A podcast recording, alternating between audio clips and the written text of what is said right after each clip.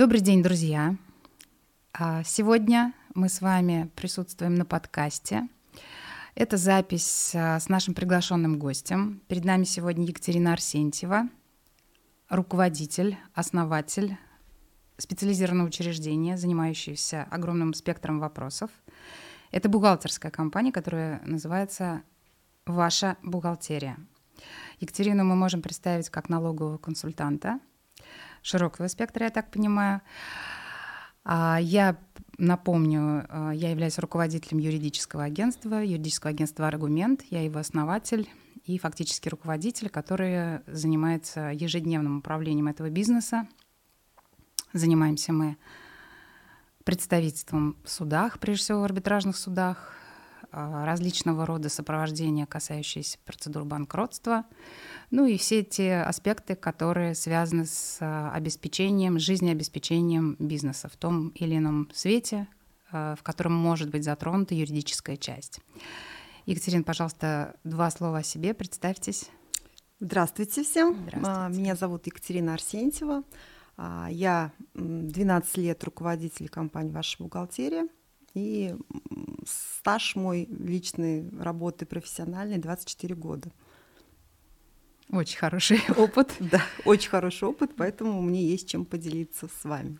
Отлично, отлично. Я думаю, что наш разговор сегодня будет интересен и, прежде всего, полезен для многих наших слушателей, а, которые сегодня собрали, нашли в себе силы послушать э, двух барышень. А давайте поговорим на такую тему. С чем обычно обращаются к вам ваши клиенты и в каком режиме они находятся? Я поясню, что мы имеем в виду.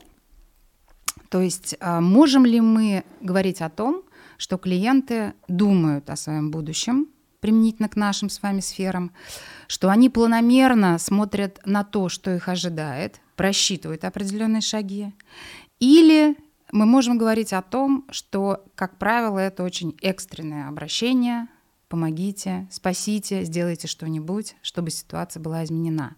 Вот в вашем бизнесе как вы можете охарактеризовать клиентов? Да, я поняла ваш вопрос и скажу так, что у меня есть несколько уровней, так скажем, клиентов, да, потому что а, в первую очередь компания бухгалтерская, и туда приходят а, предприниматели, которые понимают, что им нужен в первую очередь бухгалтер. И поскольку я уже работаю 12 лет, а, я выстроил все таким образом, что сейчас ко мне уже приходят а, такие состоявшиеся бизнесы, которые уже поработали годик, два, они примерно представляют, что это такое мир бизнеса, да, мир налогов, отчетности и так далее. А, но в самом начале, конечно же, это была такая история, что это трата сил, энергии, чтобы что-то объяснить, донести. То есть а, а, всегда целью предпринимателя была там какие-то увеличения продаж, чего-то, да, там хаотичные какие-то действия, но никакой стратегии в плане там налогов и дальнейшего развития, да, и как на что, как их действия влияют на что-то. И потом стали обращаться просто люди, у которых уже произошла проблема в реальности, uh-huh, uh-huh. да. У них проблем бывало несколько. Первое это бухгалтер, который кинул. Да, он... Или совершил ошибки, может быть, да? То есть что-то, что нужно исправить. Да. Но получается, что как-то ко мне больше приходили те именно, а, которые были уверены, что бухгалтер, который сидит в офисе со столом, они его видят и примерно думают, что он что-то делает. Вот а, у меня очень много таких клиентов, которые просто оказались ни с чем. То есть люди просто уходили, не выходили на связь. Там, да. Но при этом денежные средства выведены с предприятия. Конечно, Правильно понимаю? Да. То есть угу. они рассчитаны, потому что все доступы у них, а трудовые книжки у них, да, но сейчас уже это электронный формат, они все себя всегда рассчитают и уйдут. И при этом не защищен, получается. Mm-hmm бизнесмен, и он как бы, а что делать, да, а куда бежать? И вот тогда а, вроде как есть компании сейчас, да, сейчас аутсорсинг такая развитая ниша, и компании туда обращаются. Следующий момент в клиентах, я еще как специалист налоговый консультант, и здесь уже другая проблема. Да? Это когда у нас уже налоговая подобралась э, к нашим предпринимателям так близко, схватила там за определенные местечки, у кого-то уже э, в, в цифровом эквиваленте э, нескольких миллионов, да, или десятков миллионов, и, конечно, они начинают искать, что делать. Вот. И, наверное, 5% из всего этого количества людей были те, кто думают заранее. Это вот прям, конечно... Ну, совсем незначительный процент. Незначительный процент, но, конечно, а, я вижу, как они развиваются. То есть у меня вот есть один а, клиент на постоянном консультационном обслуживании. То есть они пришли ко мне, когда у них выручка была 100 тысяч, сейчас миллиард. И как бы и все рекомендации они внедряют и они а, строят структуры, они строят стратегии, планируют на год вперед заранее. Я таких фантастический честно, клиент, я, я таких вообще не видела, и это идеал вообще, наверное, так как нужно развиваться, да. Ну и всегда привожу их в пример тем, кто реально хочет масштабироваться, да, и не потерять свой бизнес при этом, потому что некоторые а, в масштабе забывают про главные вещи, да, вот про безопасность и налоговую безопасность в первую очередь. Не могу не согласиться. И со своей стороны хочу сказать, что конечно. На самом деле наши клиенты и ваши клиенты — это на самом деле один и тот да, же один пласт. Тот же. Один и тот же пласт. И приходят, э, конечно, в нашей области большей частью тогда, когда уже все случилось, помогите и спасите. Но со своей стороны хочу сказать, что нельзя не отметить тенденцию к тому, что общая, ну в нашем случае правовая в вашем случае финансовая грамотность, постепенно, но улучшается. То есть вот эта вот система планирования и беспокойства о будущем своего бизнеса немножко встает на такие цивилизованные рельсы. Это, на мой взгляд, не знаю, фиксируете ли вы это у себя, но тем не менее, если изначально, тогда, когда наш бизнес становился, как бизнес юридического агентства, я имею в виду, действительно все носило очень хаотичный такой характер, и э, много было сумбура в действиях. И хорошо, если на, определенном, на определенной стадии а, клиент позвонит хотя бы и скажет, ничего, если я вот так вот сделаю, если я совершу вот такую сделку, ничего, последствий не будет, э, это уже было очень хорошо. Сейчас мы видим, что при планировании, предположим, в начале года осуществления ряда операций и, возможно, какого-то увеличения масштабирования бизнеса, есть уже какие-то запросы, ну, условно, в нашей части, скажем, связанные с увеличением уставного капитала или совершения каких-то ряда сделок системного э, какого-то характера, создание, например, группы компаний, то во всяком случае уже люди напрашиваются на консультацию для того, чтобы обсудить ничего, если мы будем делать так.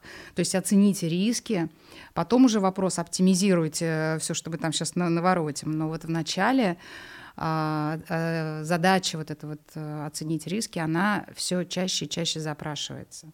Но это в нашем вот срезе. Но я также соглашусь с вами, конечно же, потому что я тоже вижу изменения, то, что было там 10 лет тому назад, и то, что сейчас все-таки большее количество людей начинает задумываться. Но тем самым а, все-таки, наверное, то, что происходит, в принципе, в мире, оно тоже как-то играет свою роль, потому что люди начинают работать своим мышлением, да, то, как они работали раньше, уже не получится так работать сейчас. И они ну, все больше и больше это в работу начинают привносить. И, конечно, когда стратегический план, он, в принципе, наверное, и в судах помогает выигрывать. Я думаю, что вы со мной согласитесь. А, не могу не согласиться, конечно, но здесь еще, видите, то есть а, само по себе в целом повышение грамотности, системное развитие общества, соци социума в целом, но и э, все больше виртуозность, на мой взгляд, э, в действиях, в согласованных действиях и в системе доказывания со стороны фискальных органов стимулирует бизнес к тому, чтобы быть более аккуратными, а, более организованными и подготовить свое поле для будущих мероприятий. Все-таки, а, скажем, если мы говорим о системе проверок со стороны государства в лице налогового органа, то какими способами это осуществлялось ранее, и то, какая сейчас идет аналитика, сколько приглашенных специалистов внутри системы, все-таки я считаю, что общ, в общем уровень э, налогового органа растет в системе доказываний, соответственно, нельзя контраргументы не подготавливать. То есть и наш уровень, он автоматически должен, быть повыш... должен повышаться всякий раз. Вот, согласны вы с ну, этим? Ну, это я, конечно, я уж тут точно не могу не согласиться, потому что я, как никто другой, знаю, как работает налоговый орган. А, но и при этом а, в факторах доказывания используются тоже такие методы, которые не совсем прописаны в налоговом кодексе со стороны налогового органа. Соглашусь. Вот. И получается, большинство людей, а, налоговый орган на большинство действует как удав на кролика, они начинают бояться и, в принципе, делать то, что им сказали там. И вот а, такая моя некая миссия, задача доносить до людей, в том числе там через блог свой, да, рассказывать о том, как вообще законно можно отстаивать свою позицию, да, и как понимать, ты прав или ты не прав, и кто из вас прав, да, налоговый или нет, потому что, а, ну, есть некий перебор в этом отношении. Со стороны государства вы имеете в виду? Да. Конечно, то есть э, ну, государство абсолютно объективно оправданно использует все свои ресурсы, включая привлечение иных организаций, да, как нам известно, то есть о чем здесь речь, я поясню для слушателей. А, в случае, когда налоговая проверка потенциально видит, что здесь может быть не только доначисление на существенную сумму, но и фактическое взыскание этой суммы, что является самостоятельно двумя единицами, не всегда доначисление приводит к взысканию. Но если это потенциальное взыскание здесь налицо, то, как показывает практика нашего агентства, а, очень часто привлекаются дополнительные ресурсы в виде уголовного преследования. И в том случае, если есть квалифицирующие признаки, то есть наличие суммы соответствующей, и есть период, а, в течение которого возможно привлечение к уголовной ответственности, потому что там тоже есть пресекательный период. Так вот, если эти факторы срабатывают, э, и налоговый орган идет в купе э, параллельно с э, привлечением к уголовной ответственности, это, конечно, безусловный фактор тому, что налогоплательщик будет предпринимать все усилия, чтобы исключить возможность доначисления недоимки и, соответственно, тех последствий, которые могут быть здесь, могут здесь возникнуть. Вот. И вот этот вот прессинг и вот этот инструментарий страны государства, ну, как показывает практика, привел к тому, что уже есть такие отработанные механизмы, как противодействовать, как э, в сложной ситуации нужно аккумулироваться, каких специалистов привлекать, включая аутсорс в виде юристов и соответствующих финансовых специалистов, налоговых специалистов. И я считаю, что это очень хорошо. То есть если есть усиление с одной стороны, то всегда будет баланс с другой стороны. А, растет э, возможности инструментарий стороны государства, соответственно, мы с вами, с другой стороны, помогая бизнесу, должны изыскивать возможности и формировать свой инструментарий. А, в частности, наше агентство несколько отличных кейсов имеет в части отмены либо в полном объеме, либо частично решения налогового органа, и не могу не гордиться этим обстоятельством. А, мы как раз проходили всю эту сложную систему с момента стартового принятия решения налоговым органом о начале проведения проверки, проходили всю проверку, формировали апелляционную жалобу, затем ожидали длительных периодов, э, когда будет принято вышестоящим налоговым органом решение соответствующее, затем уже наш непосредственный инструментарий, выход, так скажем, нас на арену — это обращение в арбитражный суд с соответствующим иском, еще и с обеспечительными мерами в виде запрета на принудительное взыскание. Все это наш инструментарий, который вот у нас в ходе деятельности, нормальной деятельности агентства повышается, повышается. Думаю, что и у вас такая же история. Ну да, сейчас вообще это очень распространенная тренд, история. Тренд, тренд, да. Ну, если к вам больше, наверное, идут уже с неким решением, либо уже идут к решению, то ко мне чаще приходят в процессе, в процессе думаю, либо да. до, чтобы что сделать, чтобы не было. То есть есть а, инструменты э, сделать так, чтобы выездной проверки не было. Да? Это тоже некий комплекс мер, которые нужно делать, необходимо делать. И тут еще такой момент, что я еще обучаю и бухгалтеров тоже, да, вот работать именно так, чтобы предприниматели, которые не могут ко мне прийти, чтобы они хотя бы работали с теми, кто uh-huh. их тоже может защитить, uh-huh. потому что на этом уровне, ну, пока еще не очень много специалистов, потому что почему-то так получается, что вот сколько я вижу бизнесов, очень часто а, Раньше был как там бухгалтер, какая-то правая рука, да, он так это, ну, директор и бухгалтер, они такие всегда вместе были. Ну, по смыслу так должно да, быть. Да, должно быть так. Я просто сама главбухом это работала долго в крупных компаниях, я знаю, что это такое. А сейчас я вижу тенденцию, что каждый какие-то, ну, бухгалтер пришел, так отсидеть, лишь бы его не трогали. Налоговая спросила, я лучше все дам. А как это повлияет дальше на то, что она даст, или он, да, то есть никто об этом не думает. И вот сейчас все больше бизнесов стали задумываться вообще, а, а кто у меня работает, да, почему сейчас аутсорсинг такой а, стал? Да, аутсорс, конечно, да, начал, потому что а, а, получается, что компетенции выше намного, потому что разносортный там бизнес из разных ниш, с разными ситуациями, да, и нам просто, как и вам, необходимо тоже привлекать разных специалистов, обучаться, да, и как-то смотреть, так скажем, на пять шагов вперед, чтобы помогать mm-hmm. предпринимателям. А вот у меня вопрос в этой связи по деятельности бухгалтерского агентства. То есть если мы берем юридическую компанию, э, как системно у нас все это выстроено? При обращении клиента я как руководитель оцениваю проблематику, в чем она состоит и что мы можем сделать, чтобы помочь. Да? Концептуально, в целом мы сейчас говорим без э, детализации. И когда я понимаю, что у меня здесь э, задействованы, предположим, две или три сферы потенциальные, которые я могу использовать у себя, чтобы дать положительный результат клиенту, Конечно, внутри агентства есть специфика. То есть кто-то у меня, условно, там хорошо э, работает в договорной отдел, то есть он работает по договорам. Мы их шлифуем, чиним в том случае, если нужно и так далее. Есть судебники, это те, кто пойдут в суд и будут отлично осуществлять представительскую работу.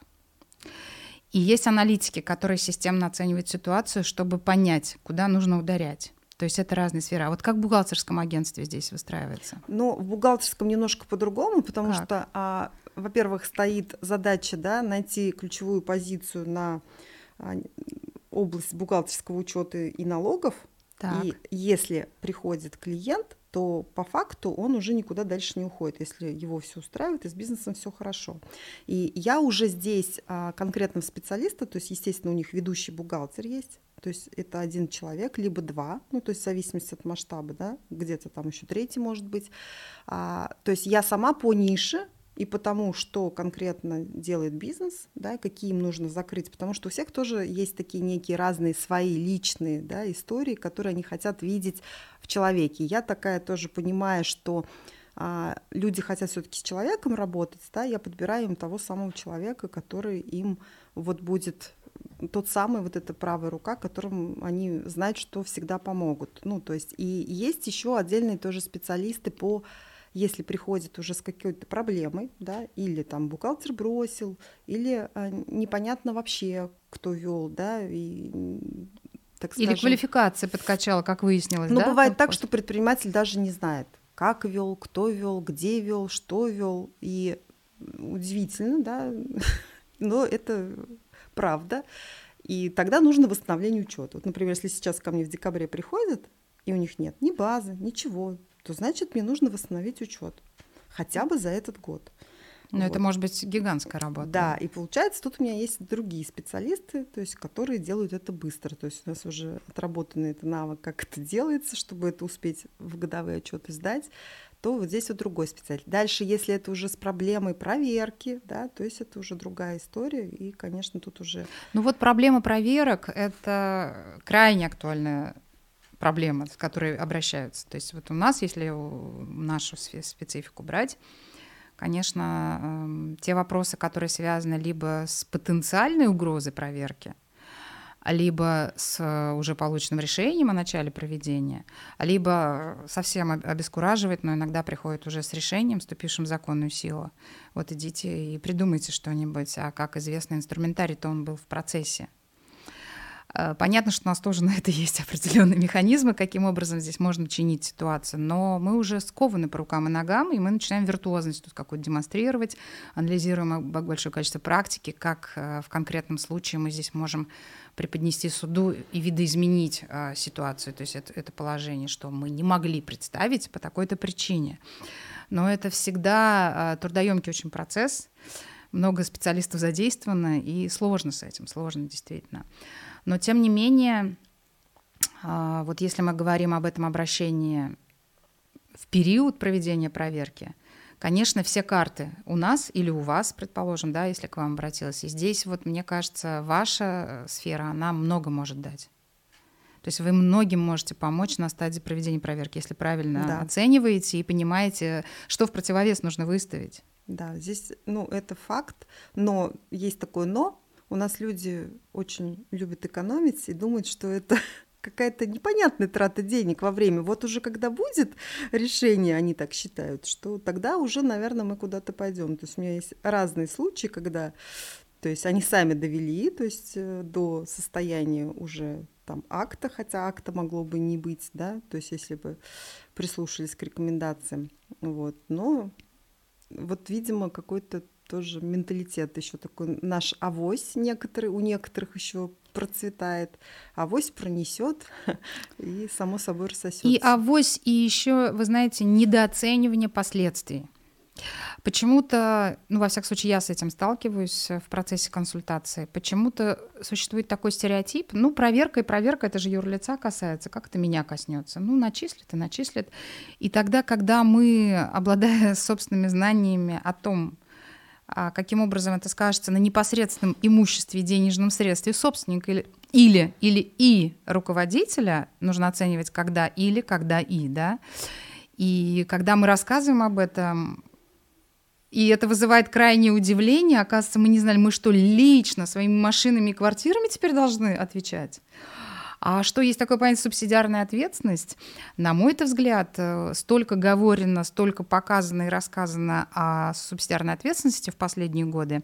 Тем не менее, удивительно, но и представители крупных городов, я не говорю о провинциальных каких-то точках, да, тоже иногда недооценивают это и с таким удивлением выслушивают, что как, с меня будут взыскивать в случае, если не смогут взыскать юридического лица. Вот вы сталкивались с этим? У меня встречный вопрос. У вас бывает такое, что хаотично во время проверки люди начинают продавать все, что у них было на фирме, лично.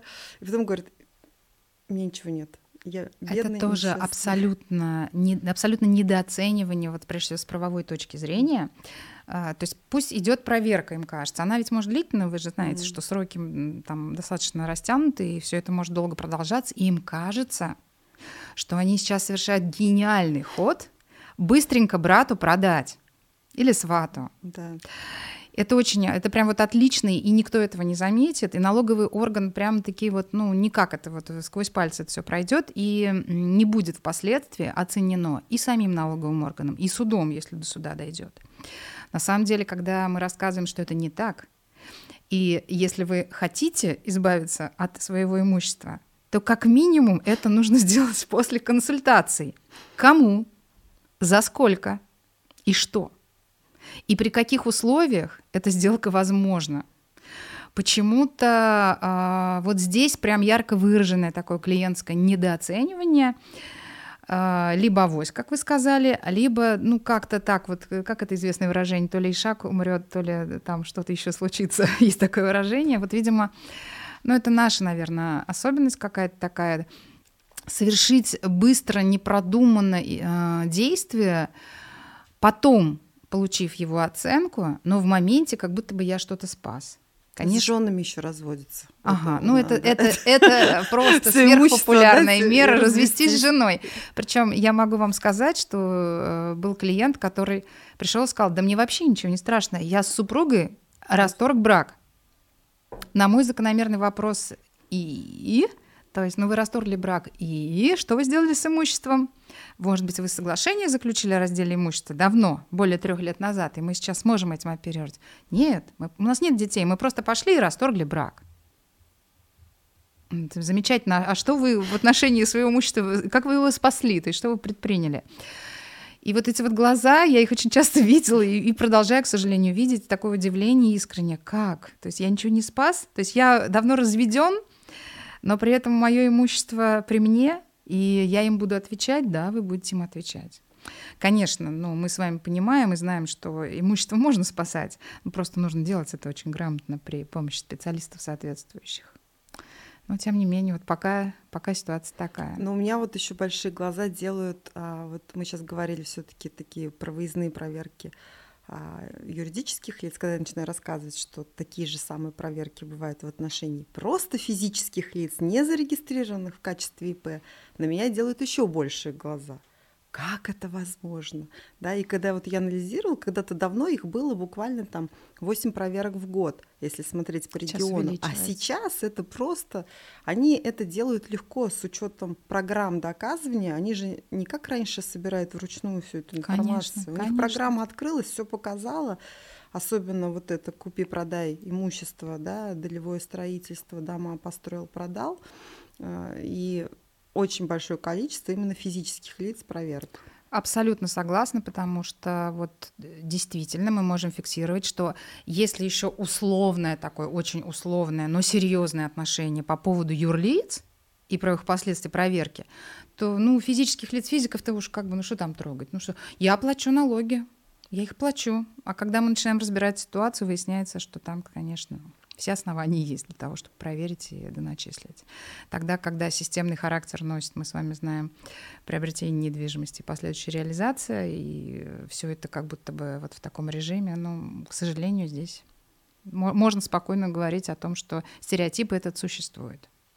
Что вот юрлица это да, это все как-то так проверяется. Действительно, государство держит руку на пульсе, все больше и больше системность э, в, ну, так скажем, в программировании, в обобщении этих всех данных, то вот, ну, физических лиц уж так они не будут трогать. Нет, будут и трогают, и самозанятых, и все статусы проверяют, абсолютно все статусы. Закон у нас ведь не говорит, что в чем-то приоритет должен быть. Все субъекты равны, и проверять можно всех. Да, вот недавно смотрела решение по выездной, уже они уже, по-моему, суд проиграли. И одновременно с этим сделали еще выездную физика учредителя. Mm-hmm. То есть там тоже было что взять. И было это одновременно совершенно прекрасно. И там, и там доначислили приличную сумму. Наверное, наверное. Ну вот, а может быть, кейсы какие-то у вас интересные есть по отбиванию претензий налогового органа?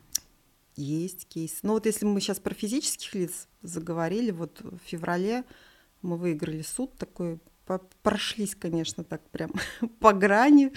На гребне волны? На гребне волны. А, это было изначально прям мое дело, но поскольку я не юрист, я не могу ходить в суд, да, то есть и я привлекла юриста, который ходил в суд, а я ходила как специалист.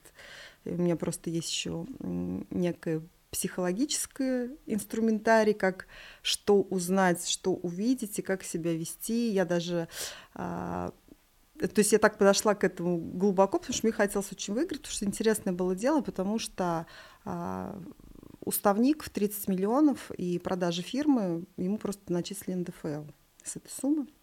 Свыше пяти лет владения? А, свыше пяти лет владения, то есть э, показали типа эта схема. Угу. Вот. Угу. Ну, там очень интересное дело на самом деле было. И я ему сразу объяснила, то есть я не знаю, то есть получится или нет, я могу попробовать. Ну, там мы пробовали разными способами на уровне, конечно же. Он пришел, когда акт получил, угу. физическое лицо, угу. да, а, учредитель. Вот. Э, год где-то, да, вот год это все шло. Но это еще немного для вот этой истории. И в том числе психологический инструмент тоже срабатывает, потому что я связалась с юристом, который работает в налоговой, а, и спросила, почему они себя так ведут, налоговики, почему инспектор, почему юрист из налоговой так себя ведет. Он мне объяснил, слушай, они так себя ведут, потому что судья, а, они обычно не понимают вообще, о чем вы там вообще разговариваете. И вот этот шаг они делают для того, чтобы склонить судью к себе. То есть вам нужно понять, как mm, их успокаивать. Это и все потом я была, все было делала для того, чтобы успокоить этих двух женщин в суде.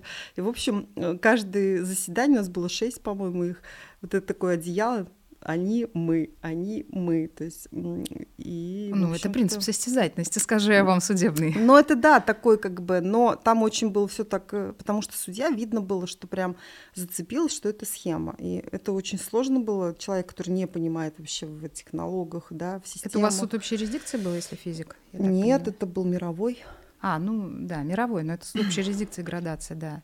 Вот. А здесь я вам с вами абсолютно соглашусь. Э, э, квалификация судей, которые рассматривают налоговые споры в арбитражном суде, на самом деле очень высокая. То есть я вот это могу фиксировать, в отличие, например, от нулевых, да, да, десятых, вот. тогда, когда было мало налоговых споров, и, как правило, все вопросы, все претензии налоговые по отношению к бизнесу, они решались на стадии проведения проверки. Я сама сопровождала несколько таких проверок, и всегда как-то мирно, полюбовно, при некой уплате в бюджет все закрывалось. Сейчас, конечно, в силу совокупности факторов э, мы можем говорить, что много возникает судебных споров, связанных со спариванием действий, либо бездействия иногда налогового органа. И, соответственно, сейчас квалификация очень высокая. Но тогда, когда вопросы касаются судов общей юрисдикции, где большинство вопросов относится, судебных разрешаемых, относятся к вопросам наследования, семейного права, определения места жительства ребенка и вдруг включается тяжелая артиллерия. Приходят специалисты, которые начинают э, использовать терминологию жесткую. Конечно, судим сложно. Э, я понимаю, что их опыт и их образование позволит им со временем, так скажем, оценить ситуацию по этому делу, изучить законодательство, мнение сторон и по внутреннему убеждению вынести справедливый судебный акт. Но в начальной стадии я убеждена, в силу нетипичности данного спора судим в общей юрисдикции, конечно, сложно конечно, сложно. Другое дело, поскольку у нас частые споры именно в арбитраже, я лично испытываю, то есть тогда, когда я сама оказываю, осуществляю представительство в суде в пользу юридического лица, я испытываю действительно удовольствие профессиональное, когда мы разговариваем на очень высоком уровне. И если еще и специалисты из управления, которые поддерживают, соответственно, ну, либо возражения свои, либо э, какие-то свои письменные позиции, они их озвучивают. Если еще и они на высоком уровне, это, конечно, высший пилотаж. Это прям, знаете, такой топ. Интересно. Топ. Ну, потому что это то, что начинает э, внутренне возбуждать, профессионально возбуждать. Это отличная от каждодневной рутинной работы ситуация. И это достойно восхищения. И если ты внутренний специалист, то, конечно, ну, это прям вот момент удовольствия. То есть я это вот прям фиксирую. А суд общей юрисдикции, я понимаю вас, вот ваш приведенный пример, конечно, ну, не всегда. Ну, такой ему... был, да, очень интересный. Я помню, мы вышли, когда она ушла, значит, э, и было вообще непонятно в итоге, что будет. Я такая вышла и пишу пост. Мы выиграли, короче говоря. Да? Не Юрий, я, она ты что? Я говорю, Сто процентов. А да. если бы вы в итоге другое э, Я бы написала потом другое, то есть... Э, но почему-то у меня такая уверенность была, потому что, ну, столько уже много было аргументов таких, которые уже склоняли. То есть я там даже сделала, что мы привели его, показать, что это прям, ну, божий одуванчик. Это вот не вот этот вот там на тачках и там, да, такой. Он реально там скромный мальчик, который, в общем-то, ну, не схематоз, да, и это mm-hmm. нужно было еще физически показать человека, что вот посмотрите, он как бы нормальный, да. Ну, хочу вам сказать, что вы задели область оценки личностные, так сказать, личностного характера. То есть, э, скажем, при приговоре суда по уголовному процессу, как всегда, оценивается личностное качество. То есть, условно, если это мошенник, то приносятся банальные характеристики или какие-то свидетельские показания о том, какой он хороший отец, брат, сват и так далее. А в гражданском процессе, тем более связанном со спором по неуплате налогов или там до начисления в вашем случае, а вы оспаривали, я так понимаю, да, то есть, да, э, здесь, конечно, ну, личностное качество, это круто. Ну да, просто я увидел, что надо, ну, судья такая интересная была, что нужно было ей показать просто его. Но у меня еще вот много по самозанятым вот за год, то есть несколько претензий мы отбили. А какие вопросы к самозанятым, скажите, До начисления. Пожалуйста. В связи с чем? То есть что оценивает налоговый орган? Признание трудовыми отношениями. Трудовыми, да. Ну, это ну просто мы должны их, это пояснить. Их фишка, да, то есть если в прошлом году, у меня эта история началась в прошлом году, когда повалили просто повально, а, люди с доначислениями. И если сначала это было где, ну, действительно что-то есть некая подмена, если так приглядеться, да, посмотреть договора, то сейчас вот уже в этом году были повально все, в принципе, кто с ними работает. Угу. Давайте для наших слушателей мы охарактеризуем, о чем идет речь. То есть что такое признание деятельности самозанятых трудовыми отношениями? То есть, может быть, признаки прям выделим? Ну, чтобы, наверное, слушателям было понятно, я бы сказала просто всего один признак, на который всегда никто не обращает внимания. Трудовой договор – это процесс, а ГПХ – это результат. И вот очень часто вот этого результата нет в договоре. И, ну, типа, люди куда-то ходят. ГПХ это гражданско-правового характера, да. труда, не, не трудовой, договор, чтобы было понятно слушателям, да, потому что, может быть, аббревиатура это неизвестна. И вот системное получение денежных средств. То есть раз в месяц да. приходит, там, допустим, 40 тысяч рублей. Так? Да, системно. Но вот у меня недавно было дело. Системно это один раз в год, например. Системно. Каждый год, да. Ну, Но можно уговор- поспорить здесь. Ну, я везде спорила. И где, и где раз в месяц, и где два раза в месяц, потому что везде разные случаи, везде разный набор инструментов. Но они, получается, сейчас берут вот от 16, по-моему, апреля письмо, признание а, Признаки, трудовых, да, признаки трудовых отношений, да, Мгм. именно при работе с НПД Мгм. с теми, кто самозанятыми является. И там прям вот они берут это письмо и четко как копировать, вставить. М. И фразу из вашего договора копировать, вставить. И вот так вот идут. То есть и дальше нужно просто в противовес найти много аргументов, что это все не так на самом деле. Вот.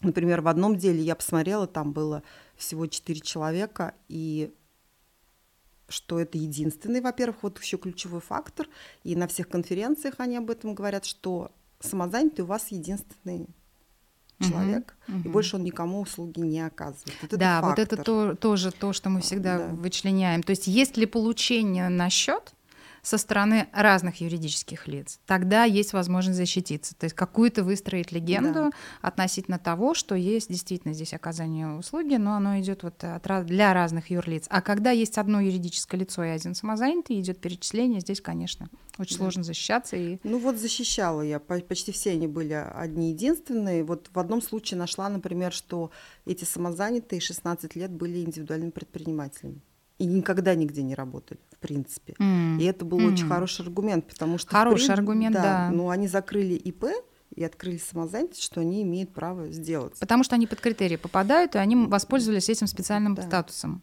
Мгм. Ну, много разного. Тут, конечно, в каждой проверке вы знаете, что это все свое уникальное. Ни Нет, одно да. дело не повторяется. Всегда есть э, собственный набор э, компонентов, которые нужно сначала разворотить нам самим, а потом обратно собрать, только Да. уже под другим соусом. Как лего разбирается, и нужно собрать в том же обязательно порядке, иначе там лишние детальки Да, откажутся. ну вот, да, тема бывает одна, а инструменты вообще Инструментов масса, и естественно, что если мы с вами, в данном случае мы делаем одно и то же, просто разными способами, но в конечной цели, в конечной, в конечной точке помогая клиенту, это прибегнуть к законным инструментам, и если мы формируем какую-то нить, обязательно доказывать ее на каждом этапе. Потому что ну, легенда не доказанная, не подкрепленная документами или описательными процессами какими-то, конечно, это, не- ну, это несостоятельно, это непродуктивная работа, она ничего не дает нашему клиенту. Ну и обратная история. Некоторые делают документальное подтверждение, но А. при этом а, никакой легенды нет. И вот Легенды нет, формальный- описания процесса нет. Формальный документ оборот это прям сразу. Это, конечно, признак, да, Да, тоже. Сразу же. То есть это сразу видно, и это вообще не... Все думают, что у меня есть документ, значит, я защищен. Совершенно нет, потому что тут все в комплексе нужно на самом деле делать. Ну да, не могу не согласиться. А, Смотрите, вот такой тоже интересный вопрос. Э, Недавно присутствовал на форуме, где тоже обсуждался он очень. Вот э, развитие вашей отрасли, связанное с предоставлением бухгалтерских услуг, нашей отрасли юридической, с точки зрения э, диджитализации, то есть IT каких-то технологий. Как вы себе это видите? То есть кажется ли вам, что здесь есть какое-то развитие? А, идем мы все к чему-то, не идем ли мы, идет ли только лишь государство, или с нашей стороны тоже есть какие-то механизмы новые, как вот вам кажется? Ну, в нашей отрасли скажу так, что в большей степени государство для себя, конечно, старается. Конечно. Да, ну, с, особенно те изменения, которые они запланировали с 1 января 2023 года, и весь бухгалтерский мир просто Охарактеризуйте, пожалуйста, не чтобы хочет об было этом полезно. думать, да, то есть это введение а, единого налогового платежа, единого налогового счета, объединение фондов. У нас же периодически то объединяют, то разъединяют, как бы, а, значит, говорят о том, что значит, сокращают да, сдачу отчетов для бухгалтера, при этом объединяют Как фонды. будто бы. Да, как будто бы. И теперь один отчет это а, четыре отчета вместе. И сдавать теперь нужно отчет ежемесячно, да, а, а раньше раз в квартал. Ну, то есть Увеличение а, нагрузки. да, показывает только сторону того, что вот мы как стараемся для вас. И вот эта позиция бухгалтер вымрет, он не вымрет вообще в ближайшее время точно никогда, потому что без вот этого человека, который а, как-то еще что-то поможет и разъяснит, а учитывая, что нововведения, они начинают работать не всегда гладко, да, и страдают в первую очередь предприниматели, потому что а вот кто не успел свериться до 1 января 2023 года, с, со следующего года у них есть кошелек, в котором лежат некие деньги, либо недоимка, либо минус там в этом кошельке, а, уже никто не будет разбираться, что это и как это, откуда это взялось, и никто это никогда не поймет. Да? И следующие налоги, они будут точно так же попадать в этот кошелечек, а бухгалтер должен подавать уведомления, теперь еще обязанность такая есть, за пять дней до уплаты о том, какие налоги посчитаны, да, транспорт, имущество. Но это опять нагрузка на бизнес. Это опять нагрузка. Мало того, что это нововведение, это введение, нововведение, которое предписывает осуществлять большее количество телодвижений, нежели было раньше в упорядоченной системе, к которой всем привыкли. Да, да, но говорится это все о том, что э, вообще политика это прийти к тому, что налоговая все сама рассчитывает когда-то там. Ну, это конечный итог, но конечный путь итог. непростой еще. Путь непростой, и сейчас до бизнеса очень а, тяжело это доносить, потому что они не понимают. То есть для них образно что-то там происходит, а то, что нагрузка на бухгалтерию вырастает, соответственно, сейчас все будут повышать ценник свой с учетом этого, потому что тут сейчас временные затраты в том числе еще, да и э, уровень специалиста должен быть высокий, чтобы во всем этом еще разбираться, потому что не все любят разбираться, и они, им тоже сложно понять, а зачем вам, что вдруг такое случилось, кризис же в стране, почему? А вот на самом деле так. Но еще и в нашей сфере, я не знаю, как юридически обязали нет, у нас же регистрация в Росфинмониторинге, то есть нас тоже проверяют, да, мы должны вот это вот каждый день это делать, заходить в личный кабинет и проверять, нет ли там наших клиентов вдруг, да, там не попали ли они в какие черные списки, это тоже на нас нагрузка. Это то, что с электронными подписями. С одной стороны, mm-hmm. они как бы убирают историю подделок, да, то есть, ну, как подде- сдачу поддельных деклараций, да, подписи же раньше выдавало много удостоверяющих центров, кто угодно мог получить подпись, по доверенности могли сдать отчет, это все больше с НДС, да, связано. Сейчас подписи выдает налоговый орган, ну и несколько там удостоверяющих, да, и лично должен прийти человек получить. Но я вот сама в налоговой наблюдала картину. Пришел человек, и с ним еще один человек. И вот этот человек, которому нужно получить подпись, он ничего сказать не может. Он просто стоит в окошке, а инспектор, который выдает подпись, ему задает вопросы там, ну да, какие-то там директор, что, а он еще на две фирмы получал. А отвечал другой за него. Ну, ну, номинал, я так полагаю. Ну, у инспектора не возник вопроса, кто это вообще, mm-hmm. да, хотя сделано шаблонное было, выполнение да, своих хотя сделано все для того, чтобы именно такие не получали подписи. Тогда. Да, на самом деле как раз ведь э, целенаправленно это действие стороны государства на отсев вот этих вот вещей. Да. Ну, это издержки. Человеческий фактор. Человеческий фактор. Да, я почему и задала этот вопрос вот о диджитализации, так скажем, сферы, потому что у меня есть внутреннее такое убеждение четкое, поскольку эти процессы обсуждаются, то есть вот э, процессы, связанные с тем, чтобы саму отрасль оказания услуг, как и бухгалтерских, так и юридических, э, постепенно ну, э, модернизировать, что ли, то есть в электронный формат обречь, грубо говоря, совсем примитивно, что вот берет бизнес, нажимает на кнопку, и ему раз все юридические услуги оказались, или ему раз оказались все бухгалтерские услуги. Мое внутреннее убеждение, что это невозможно. То есть исключить э, присутствие человека во-первых, в оценивании ситуации, а во-вторых, в проекции, что здесь можно сделать, чтобы помочь клиенту, невозможно. Я вот в этом четко убеждена в силу своего тоже более чем 20-летнего опыта юридического. Это невозможно. И если а, речь вести о потенциальном искусственном интеллекте, о котором сейчас все везде говорят и стараются внедрить его, чтобы минимизировать нагрузку, расходную часть у бизнеса, то есть действительно, чтобы искусственный интеллект э, формировал задачу, распределял как она решается, и выдавал конечный результат. Вот в нашей отрасли я считаю, что, ну, во всяком случае, в каком-то таком обозримом будущем говорить об этом невозможно. Можно упорядочить э, процессы, связанные с Ну, то есть CRM какие-то программы, тогда, когда есть необходимость упорядочить данные, базы данных использовать сами. Здесь, безусловно, мы сами их активно используем, внедряем, работаем с различными программами, которые нам предоставляют сведения, аналитику, то есть, э, скажем, контрагенты, которые оценивают, или потенциальные риски взыскания сейчас есть, потенциальные риски, э, потенциальные суммы удовлетворения по судебным решениям сейчас есть, например. То есть вы можете взять и задать в программу, подали на вас на миллиард, а, взыскания. Вы в программу вводите иск, и он как будто бы вам сосчитать может. Я считаю, что это просто абсурд абсурдный а, по одной простой причине, что каждое конкретное дело, ну, если оно не связано с оплатой воды или света в ЖКХ, там, где счетчики работают, да, но каждое конкретное дело, которое дошло до суда, или даже, кстати, не дошедшее до суда, но подлежащее оценке со стороны юристов, это всегда интеллектуальный труд того, кто оценивает эту ситуацию. То есть вот мое четкое убеждение, и я присутствовала на форуме юридическом, где очень активно это все обсуждалось. И с этим мнением согласны большинство практикующих юристов, то есть человеческую голову и возможность аналитически подойти к проблеме пока исключить невозможно. Вот что вы думаете? Ну, конечно, согласна сто процентов, и мы это наблюдаем, например, в нашей области. Это некая бухгалтерия от банков. Сейчас очень распространенная история.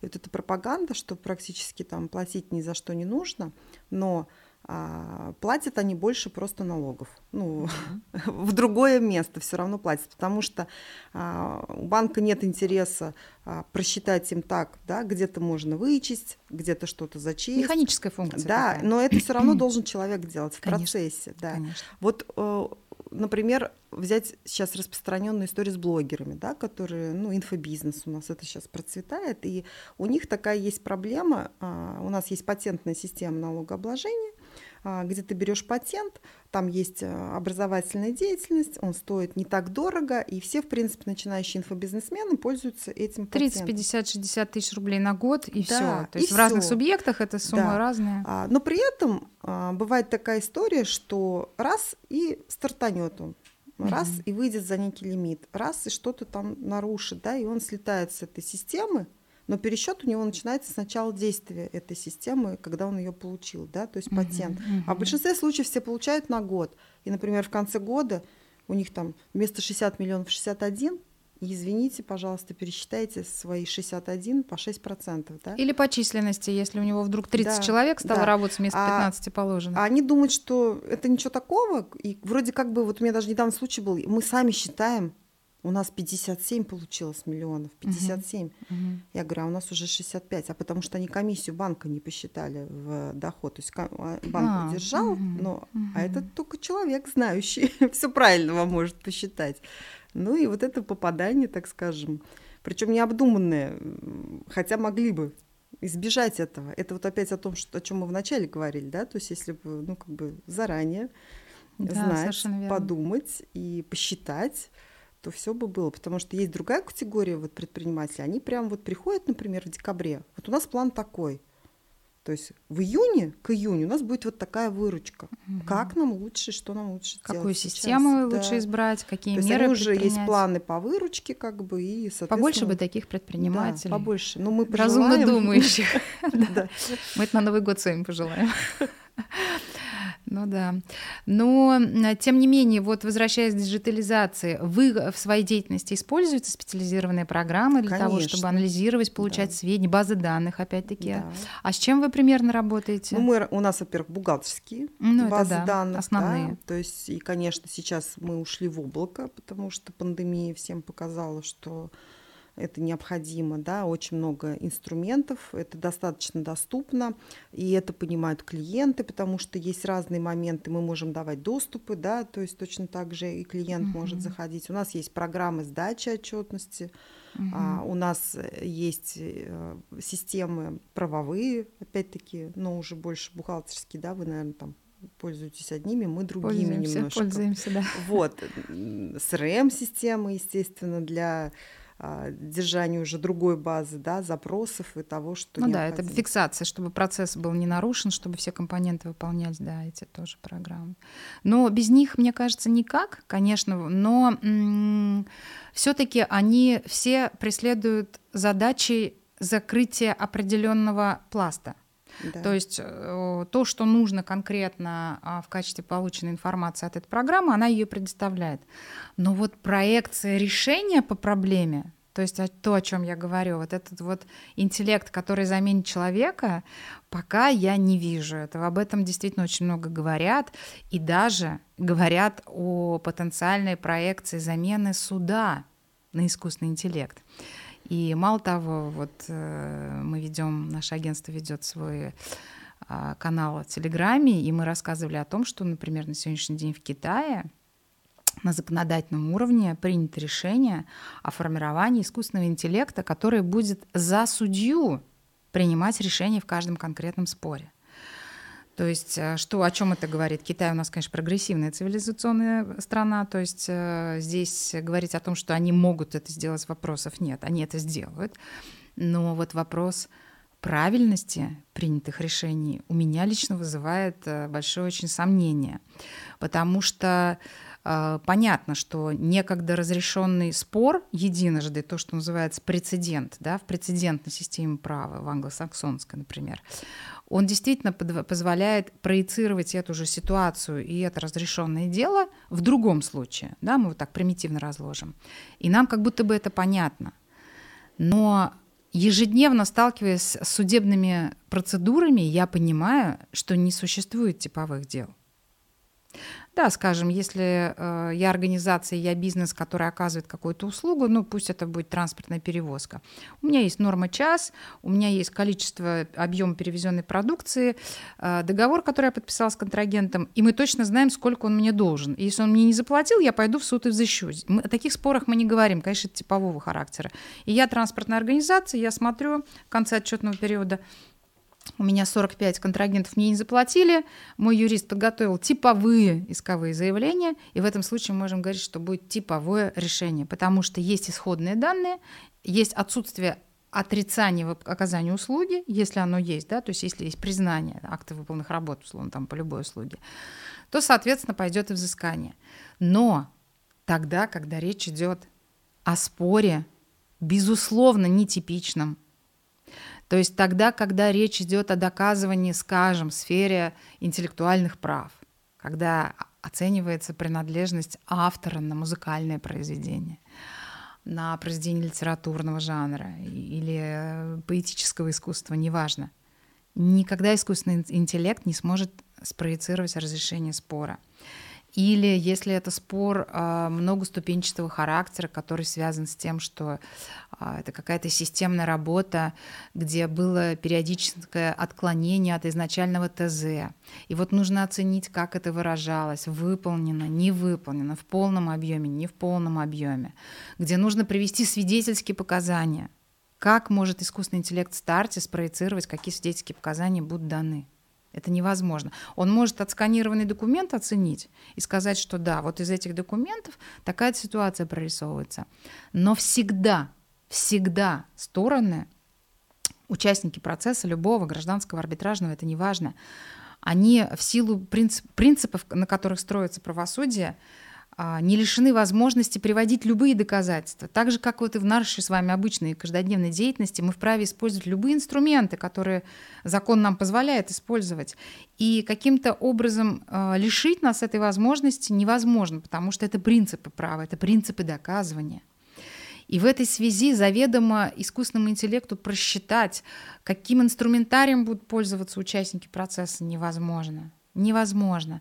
Поэтому а, ведь неспроста, а, если мы говорим о судебной системе, я, так скажем, говорю о своей специфике, естественно, а, даже там содержится убеждение, то есть норма законодательная, которая говорит о том, что основываясь на обстоятельствах дела, во-первых, нормах закона, во-вторых, и в-третьих, основываясь на внутреннем убеждении, суд разрешает спор. Вот это вот третий компонент, внутреннее убеждение, то есть Исходя из квалификации, опыта, образования, количества рассмотренных дел, судья в каждом конкретном случае разрешает тот или иной спор. И вот говоря об этом блоке третьем, а, спроецировать искусственный интеллект, что он сможет здесь эту ситуацию в споре между этими контрагентами разрешить, на мой взгляд, ну, пока невозможно. То есть, во всяком случае, мое мировоззрение не позволяет здесь проекции ну, выстроить. Я вот такой пример привела. Это как а, в любой поддержке общаться с ботом. Вот мы же пишем куда-то, да, там, mm-hmm. мы можем в банке писать там, да. Вот я недавно там авиакомпании писала. Mm-hmm. Не отвечает на мой вопрос бот. Он мне предлагает варианты ответа. А он не понял Он вас. мне говорит, что да. он хорошо обучен, но мне нужен человек, который быстро поймет, что мне нужно, и решит мой вопрос. Это то же самое. То есть, как бы их хорошо не обучали, да, сколько бы в это денег не вкладывали, все равно человеческий фактор, а он помогает решать проблемы. Совершенно верно. Вот правильное слово. Вот тогда, когда проблема искусственному интеллекту сложно. То есть а, сопроводить вас в каком-то механическом процессе можно. Можно, например, данные какие-то получить. Вот базы данных мы используем, да, вы используете в своей деятельности. Здесь я соглашусь, что какая-то вот только, но это речь не идет об искусственном интеллекте, речь идет об упорядочении системы получения информации. Вот. А вот уже о более глобальных вещах все-таки, мне кажется, в нашей отрасли, ну, пока я, в всяком случае, не, не могу сказать, что здесь какой-то потенциал есть. Ну вот вы соглашаетесь с этим. Я, конечно, соглашаюсь. Радуемся, что так. Да, совершенно Никто верно. нас не заменит. А это о чем в свою очередь говорит? Что пока а, нет места в нашей жизни искусственному интеллекту, остается а, большой пласт работы для вас и для нас. Потому что бизнес будет сталкиваться с проблемами, то есть проблемы никто никогда никуда не денет, они будут возникать, а, и они могут видоизменяться, исходя из э, течения жизни. И вот у нас тут бесконечно сейчас меняется все, что длительным образом было выстроено, и геополитические, и политические какие-то моменты. Конечно, э, проблематика будет видоизменяться, но необходимость в моменте экстренно, часто очень экстренно помогать бизнесу, это, это никуда не денется. То есть в любом случае у вас будет работа, и у нас она равно так же будет. Э, и само по себе существование вот в том виде, в котором э, у нас с вами вот одинаковая форма подачи услуги э, в виде аутсорсингового агентства, это, вот, на мой взгляд, прям вот дальнейшая тенденция. То есть внутренние специалисты нужны, они важны, мы не будем умолять их достоинств, но все-таки вот Э, необходимость прибегать к услугам аутсорсинга, она прям вот сейчас очень хорошо развивается. Да, согласна. И это же хорошо. Это хорошо, это да. замечательно. Да, когда нам говорят, ой, вы, ваша, вы, наверное, скоро будете закрываться. Я говорю, да с каждым годом только все больше и больше. и расширяемся, да. да, так и есть. Ну что ж, спасибо. Я хочу поблагодарить вас. Большое спасибо за то, что поделились своими мыслями, соображениями, своими историями, кейсами. Здорово. Спасибо, благодарю вас. Надеюсь, что наша запись, наш подкаст э, был полезен и будет полезен для бизнеса. Спасибо и до новых встреч. Спасибо за приглашение.